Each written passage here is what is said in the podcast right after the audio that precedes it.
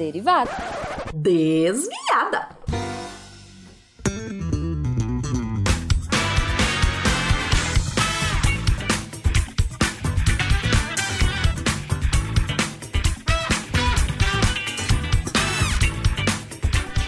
Bom horário, pessoal! Aqui é a Debbie Cabral, editora do portal, e atualmente a desviada responsável pela leitura de e-mails e comentários nos posts. Vamos pros e-mails! Joga o e-mail pra cima! Albino Vieira escreveu: Prezado Fencas e demais do portal Deviante. Eu, coincidentemente, fui bater nos podcasts no Deezer. Ao pesquisar o termo ciência, encontrei um episódio do SciCast sobre física e adorei.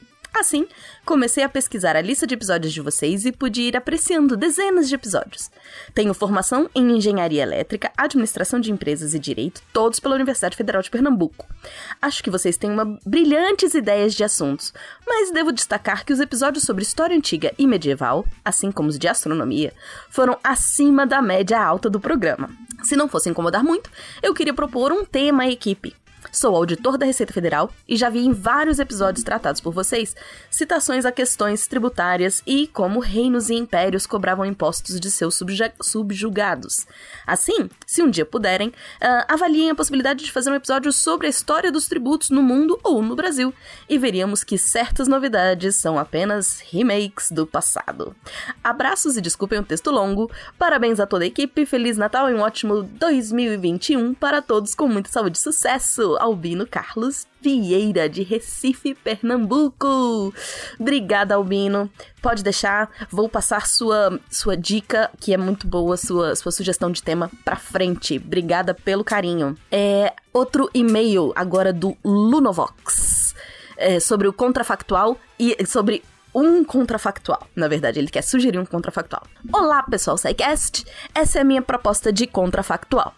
Se os ETs, mais especificamente veículos voadores metálicos de diversos formatos e cores luminosas, sobrevoassem a olho nu para quem quisesse ver ao mesmo tempo em todas as nações do planeta, uh, por exatamente uma hora e depois subissem quase que instantaneamente ao espaço até repentinamente desaparecer sem ter interagido com nada.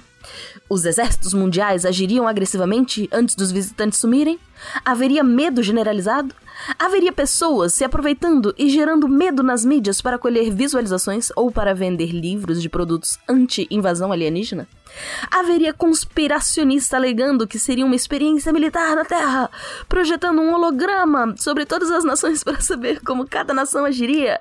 O que ocorreria com a afirmação dos cientistas de que não há vida fora da Terra? Mudaria ou não? O que ocorreria com as religiões? Tenho grandes expectativas. Um abraço para todos. Lunovox, Heaven Finder.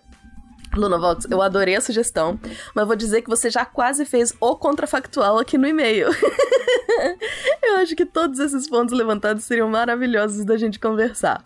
Vou passar a sua sugestão para o Tarik, sem problema. Bom, vamos agora para um terceiro e-mail muito carinhoso do Fábio. Alô, pessoal maravilhoso do Portal Deviante. Um dia, eu estava ouvindo o episódio 371 do SciCast sobre aviação, em que o Pena fala, bem no finalzinho, sobre seu projeto de construir uma bicicleta voadora que sirva como alternativa de locomoção no dia, no dia a dia das pessoas, e que ele pretende, inclusive, dar a volta ao mundo nela. Os que estavam participando da gravação batizaram o projeto de Passarola. Eu achei sensacional aquilo. Enxerguei poesia na possibilidade de um cara chamado Pena sair por aí voando. E ainda, a imagem do Pena pairando numa bike acima da cidade é como um, um um reflexo no mundo físico do que acontece na cabeça dele, porque antes do corpo, ele deixa a mente voar. E ainda, apesar dos estudos e projetos do Pena serem muitos, ele passa uma impressão de que nada daquilo lhe pesa, é tudo leve, porque ele está só se divertindo. As ideias que me vieram foram essas. Enfim, esse episódio e esses pensamentos me pegaram numa fase em que estou buscando despertar a criatividade em mim mesmo e suas diversas formas. Então, tudo isso me levou a escrever uns versos que acabaram se transformando numa canção em homenagem ao Pena. Mas eu estendo esse reconhecimento e homenagem a todos do Portal Deviante pela inspiração que vocês fazem chegar na gente através da divulgação científica. O que que aconteceu? O Fábio, ele fez a música, mandou pra gente um monte de coisa, gravou a parte instrumental um, com o que ele pôde em casa, fez, a, enfim, toda uma parte é, técnica, mas ele falou que não tinha técnica para cantar. E aí eu convidei a nossa redatora Bruna Estevano, porque ela é louca com música, para gravar a letra. E dei de presente, mandei de presente. Aí depois a gente botou o Danilo para editar, né? O Danilo do Talking Cast. E a gente terminou mandando para o Pena no Natal, uh, de presente de Natal. E ele ficou muito, muito, muito feliz. É, e aí, Fábio, esse carinho é assim, indescritível.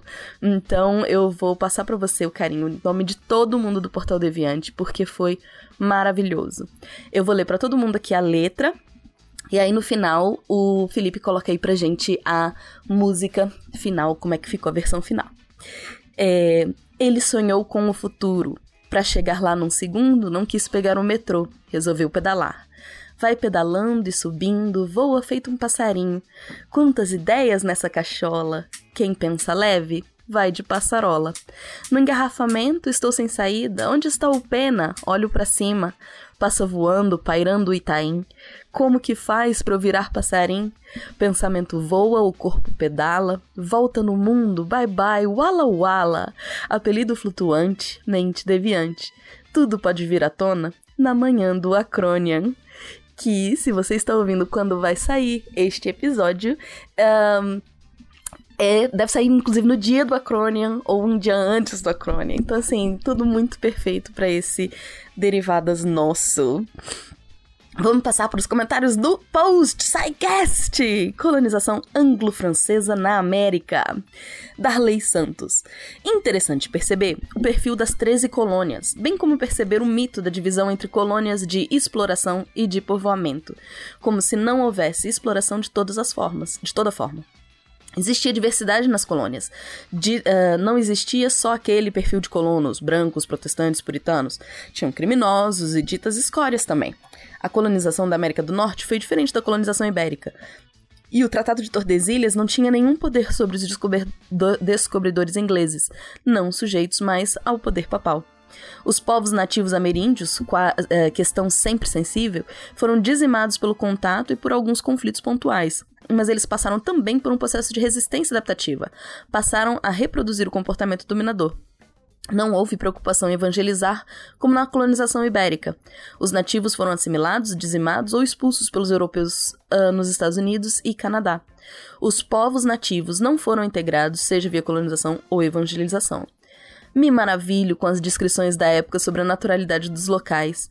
A região conta com grandes corpos hídricos, sul do Canadá e nordeste dos Estados Unidos, rio Mississippi, rio Michigan, conforme os franceses dominaram. Esse cast abordou a história inicial da colonização da América do Norte nos séculos XVI, XVII e XVIII, sem se aprofundar no tópico escravidão ao longo dos quatro séculos. Ainda deverão ser abordados a, terra, a Guerra dos Sete Anos, a Guerra da Independência dos Estados Unidos ou Revolução Americana, continuação da história do Canadá e a história da Inglaterra França, e França na Europa. É isso. Muito obrigada, Darley, pelo resumão e pelos, com, pelo comentário que ficou acrescentou muito ao cast. No cast de Águas Urbanas, uh, Eduardo Azevedo coloque, coloca: Salve pessoal! Adoro o Felipe como host. Aliás, apoio este golpe. Felipe no, hashtag Felipe no comando. Excelente cast. Acho que é um assunto que deve ser sempre debatido no nosso dia a dia. É algo que se deve falar desde a alfabetização. Um adendo ao que estava, ao que foi falado sobre água de Nova York. É que aqui no Brasil também temos algo parecido se for comentado, se foi comentado, não percebi, me desculpem. Prefeituras com programas de incentivo, que incentivam os produtores rurais a protegerem os mananciais e cursos de água. Inclusive, teve uma série no Globo Rural que mostrou isso, vale a pena ver.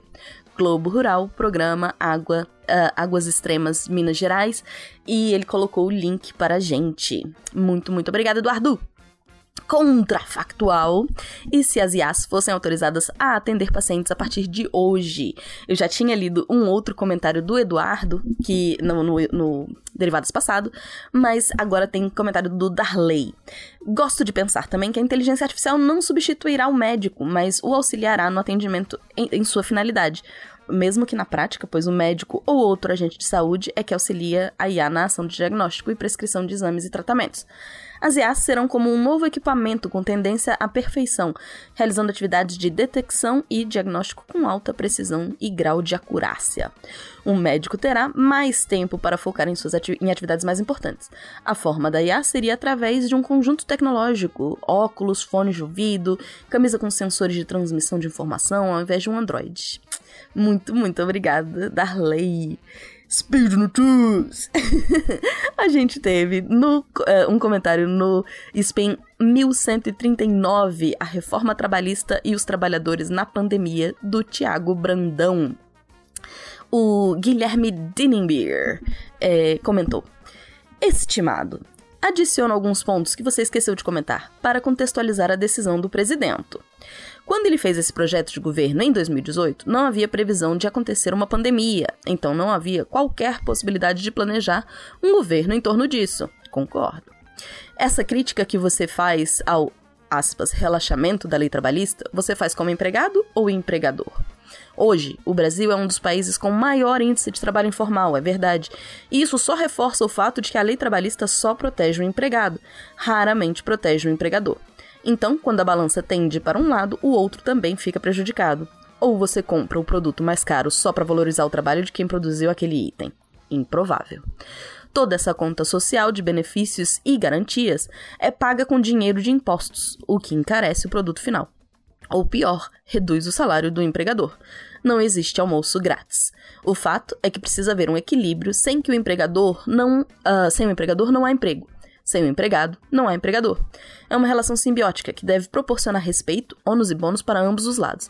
Essa fama de que o empregador é malvadão só é reforçada por viés de confirmação.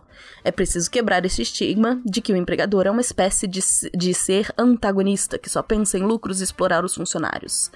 Eu meio que concordo, Guilherme. Eu vou fazer um comentário uh, meu aqui, depois, de repente, o Ti te responde melhor. É existe uma relação de poder intrínseca, né? A relação de empregado-empregador. E eu até concordo que a justiça, é, é, ela 99% das vezes vai dar razão para o trabalhador. Uh, tem muita gente que fala que não é justiça do trabalho, é justiça do trabalhador mas eu acho que é uma forma de equilibrar isso.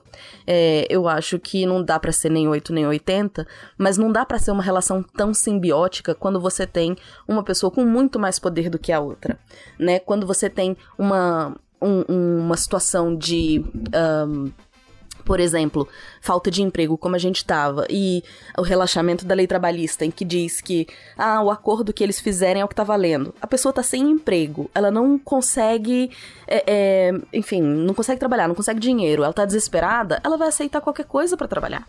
Então a gente precisa ter muito, muito cuidado também com essa ideia ilusória de que são uh, dois em, que estão em pé de igualdade, né? O trabalhador e uh, o empregador. Uh, Spin 1136. Modelos matemáticos podem resolver paradoxo, paradoxos da viagem do tempo? Do Léo Brito. Darley Santos comenta. O paradoxo do avô vem dilacerando os corações nerds ficcionados em histórias de viagem do tempo ao longo de viagens temporais ao longo do tempo. Deixe ver se entendi.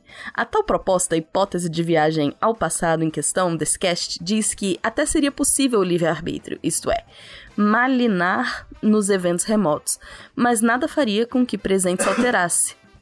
Não seria possível efetuar relações de causa e efeito entre as dimensões temporais, pois os eventos se ajustam para produzir uma solução lógica, única e consistente. Isso com relação ao presente, certo? Sou leigo burrinho mesmo. Então, a linha do tempo seria vista como algo sistêmico, onde passado e presente são categorias interdependentes, mas não no sentido em que alterado, alterado o passado, se, alterando o passado se alteraria o presente pois o tempo presente ou primordial seria imutável enquanto inédito? Vixe! Então não é bem, não é bom adicionar o tempo futuro nessas equações abstratas. Amei assistir Dark, assistir Dark, bem instigante. Muito obrigada, Darley. Essa coisa de viagem no tempo, confesso que confunde muito minha cabeça. Amo, assisto tudo que aparece de viagem no tempo, mas é um pouco mind blowing para mim. Metodologias ativas em educação do Zipão, do Rafael Zipão. Uh, tiveram vários comentários nesse daqui. O Leonardo Souza comentou. Um, muito bacana a série sobre metodologias ativas. Parabéns! Já no aguardo da próxima parte, partes, há alguns anos venho trabalhando com coisas que chamo de híbridas, é, mesclando várias metodologias ativas. Já tentei alguns, usar algo só com peer instruction, que curto bastante, inclusive, minha preferida, hahaha. Mas parece que foi mais efetivo usar várias metodologias. Inclusive, uso muito o Plickers quando presencial. Parabéns pelo, pelo texto, já anotei as referências. É, Desculpa, o que teve mais comentário foi o próximo, que foi A Ciência e os Cientistas São Arrogantes, do nosso querido André Bach. Darley Santos comentou: Mandou bem, Bach, mas a ciência é humilde por quanto continue se vacinando da falsa absolutização. Mas sim, no sentido do cast, ela é humilde por excelência, pois po a possibilidade de estar errada é constante. A certeza e as verdades são provisórias. Não existe verdade absoluta e definitiva, apenas verdade atual ou paradigmática. Geralmente, quem tem a impressão da ciência ser arrogante é quem tem a percepção distorcida ao tentar propagar como verdade uma falsidade e ser refutado pela ciência. Ou seja, ressentimento anticientífico. Concordo, Darley, obrigada. O Christian Chaves comentou também. Nem toda ideologia é baseada em dogma, tampouco a ciência é ela mesma livre de ideologia. É difícil de dizer assim, sem referência histórica, genericamente, mas a percepção da ciência como neutra ou fora da história é muito ingênua. Mas, com certeza, vocês sabem disso. Gostei muito do e-mail lido no último SciCast, onde o ouvinte problematizou um pouco a hegemonia quase inconteste de Popper. Vocês mesmos citaram o pensamento à la Popper como a forma de se pensar cientificamente generalizada da época. Embora eu prefira manter a discussão fora desse campo moral, se algo pode ser arrogante é o posicionamento popperiano, ou melhor, o posicionamento de cientistas quanto à filosofia da ciência, tomando Popper como a única forma verdadeiramente científica de pensar a epistemologia e filosofia da ciência. Ah, demais, obrigado pelo spin. Tarek sempre manda bem demais nos textos. O Tarek publica Christian. Quem faz os textos, quem faz as coisas é o, ba o próprio Bach, o povo que faz os spins. É, muito obrigado pelo comentário, é isso mesmo. A própria ciência não está isenta de ideologia. O PBDA uh, ah, comentou também nesse mesmo cast do BAC, do Spin de Notícia do BAC. A internet faz a evidência do contraditório, faz a, a, evidência do contraditório. Acho difícil que essa certeza da arrogância seja de tempos atuais. No entanto, como a arrogância é uma característica humana e não querendo fazer prosopopeia, tem como ter cientistas arrogantes. Fazem um certo estrago, mas com o tempo não vão ficar. O grande problema mesmo é quando não tem a inflexão, ou pior ainda, querer fazer um debate de um tema simples. Aí eu paro e procuro no que a pessoa deve estar. Tá, procuro no que a pessoa deve saber como certeza um exemplo para ao menos trazer uma dúvida. É isso, P PBDA, a gente tem que ter estratégias para conseguir falar com algumas pessoas negacionistas. E agora, pra gente terminar essa coisa linda que foram os comentários dessa semana, eu queria trazer a música do Fábio e da Bruna para o Pena e todos os deviantes. Felipe, toca a nossa música!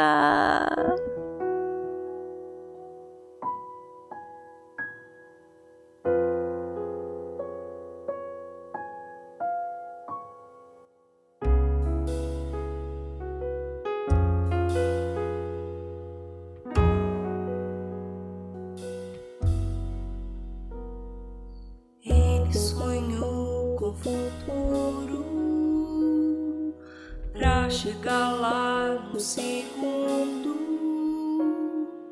Não quis pegar o metrô, resolveu pedalar.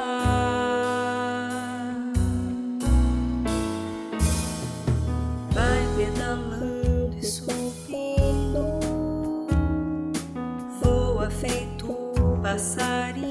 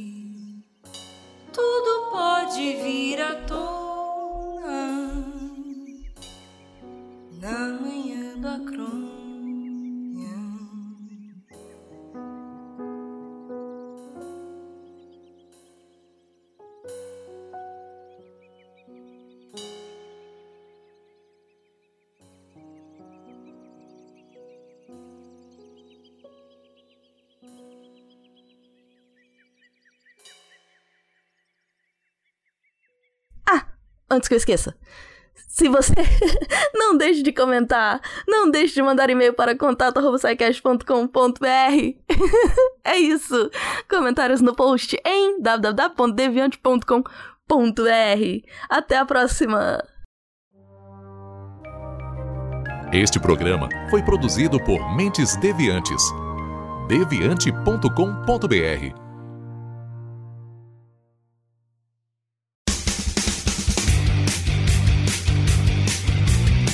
Cortes, edição de podcast.